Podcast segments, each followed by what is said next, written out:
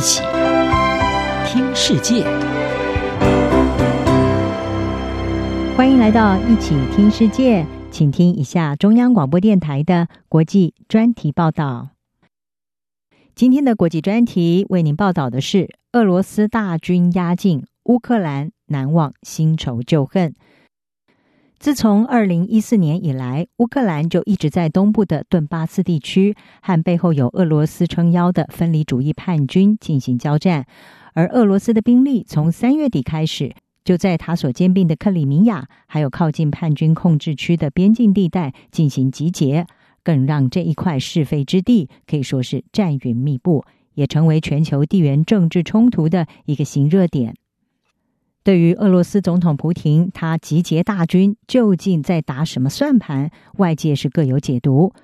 包括有人说他是在测试美国新任总统拜登的底线，或者是要借此来作为外交谈判的工具，还有可能是他在签署新的立法，要为他的掌权到二零三零年铺路的时候来证明自己的强人形象。当然，也不排除俄军深入乌克兰纯粹是有他的军事野心。而事实上，昔日同属苏联成员的乌克兰和俄罗斯早就已经是新仇旧恨，是敌非友。其实，拥有多处海湾和天然良港、战略地位非常重要的克里米亚，就是两国翻脸的起火点。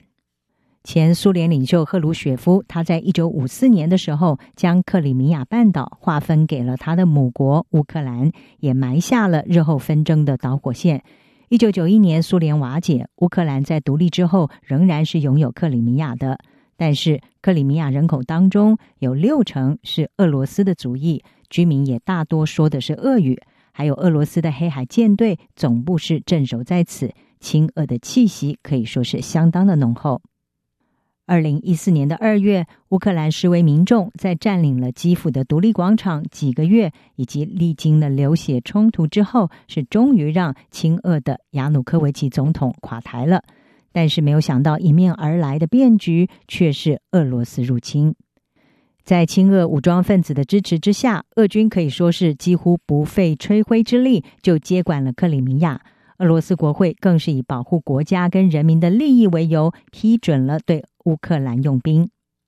而即使美国警告俄罗斯在当时的八大工业国集团的位置可能会因此不保，也阻挡不了这一场《纽约时报》所称的是幻影战争。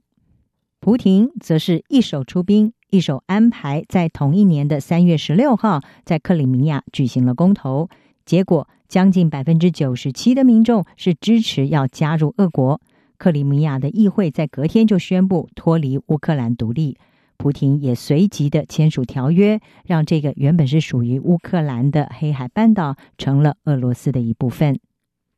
虽然在这之后，华府和欧洲也相继祭出了严厉的经济制裁，北约也暂停了对莫斯科的民间和军事合作，甚至成员国军队还进入了戒备状态。但是情势并没有因此逆转，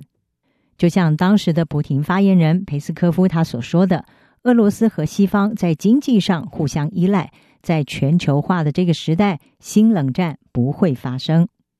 而普廷当年拿下了克里米亚，在国内可以说是对选民树立了威信，尤其是对民族主义者来说。路透社就曾经分析，普廷出兵乌克兰就是在赌。当时的美国总统奥巴马会在这一场政治角力中率先让步。失去克里米亚的乌克兰从此可以说更是家门不安。自二零一四年以来，光是在乌克兰东部地区对抗有俄罗斯撑腰的分离主义分子，估计就已经造成了一万四千人丧命。而如今俄乌冲突再起，北约和美国、英国等西方国家力挺基辅。一触即发的情势，也让人想起了风云变色的二零一四年。巧合的是，当年的美国副总统拜登现在是美国的最高统帅，而他将要如何处理这一场地缘政治冲突，或许历史有值得借鉴之处。以上专题由吴宁康撰稿，海青青播报。谢谢您的收听。